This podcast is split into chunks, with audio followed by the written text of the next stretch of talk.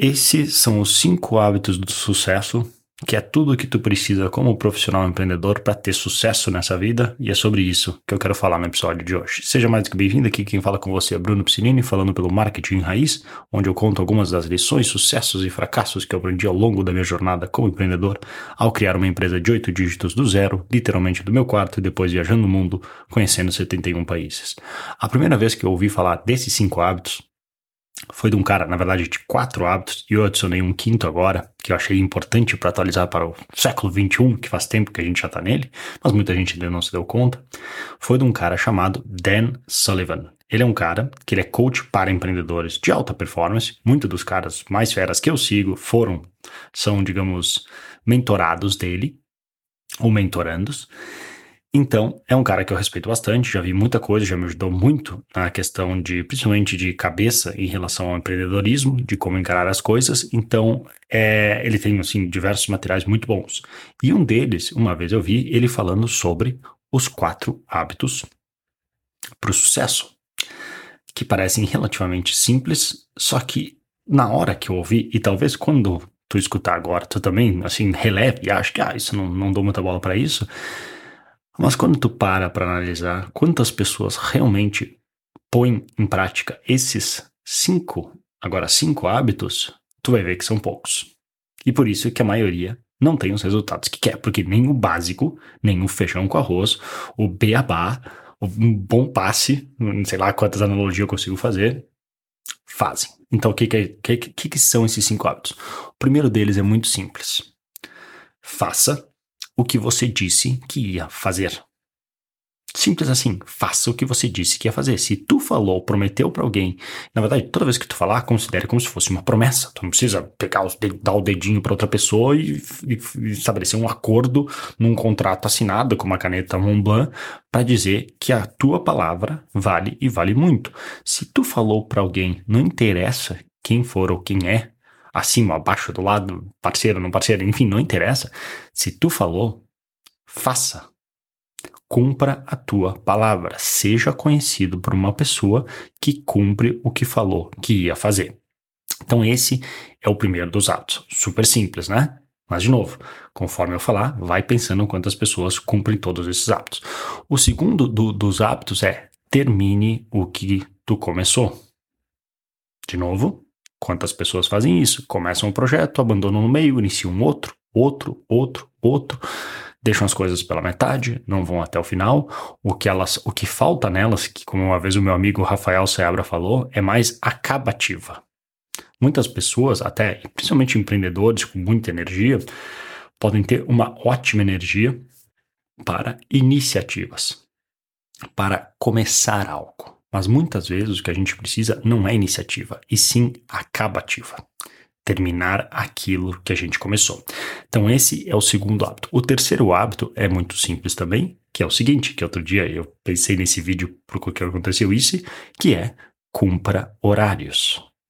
Cara, 14 horas é 14 horas, que foi justamente o horário que eu tinha marcado no meu oftalmo, que era 14 e 15 a pessoa me falando na minha cara que não estava atrasado cumpra horários. Como diria Vince Lombardi, estar no horário é estar cinco minutos antes. No horário já é atrasado.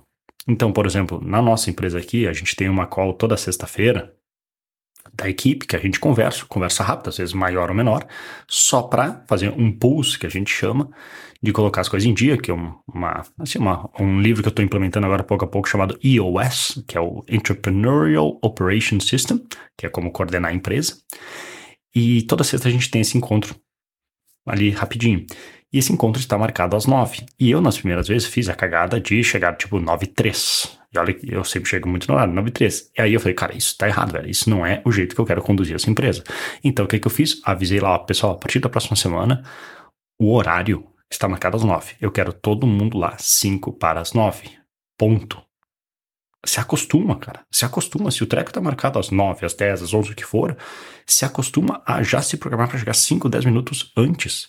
É bizarro. Bizarro. Quantas pessoas não conseguem fazer isso? Não importa o horário que tu marca. Elas sempre vão chegar aqueles minutos atrasados. Sempre. A ponto de algumas vezes, por exemplo, no futebol, a gente tem que mentir o horário para algumas pessoas porque o cara sempre chega atrasado. E aí quando a gente tá em quatro é uma droga, porque a gente tem que esperar ele chegar. Então é incrível como as pessoas têm problema, dificuldade com horário. E, portanto, se tu tá ouvindo aqui, tu é diferente, tu vai fazer diferente. Cumpra horários.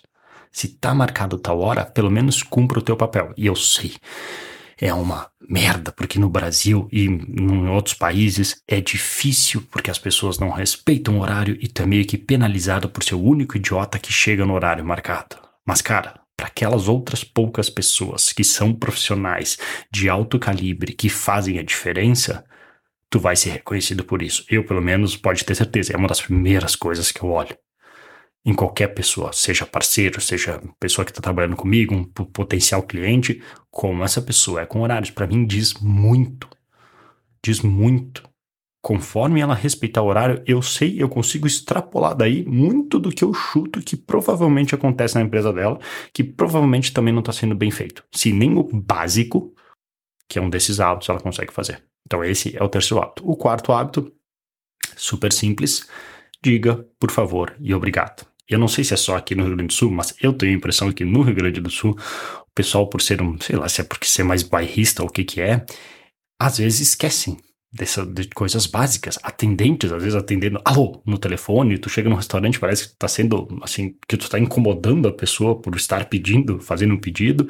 Cara, super simples, diga por favor e obrigado. Isso eu aprendi muito quando eu morei é, em Londres e na Austrália, principalmente de uma cultura britânica que é super educada, todas as pessoas que vão no bar, eles nunca chegam que nem aqui no Brasil, que é café, café, torrada. Só falam assim como se fosse uma ordem para um serviçal. É sempre com super educação. Can I, could I please have, blá blá blá. Então é could I, please, sempre, sempre, pelo menos um please.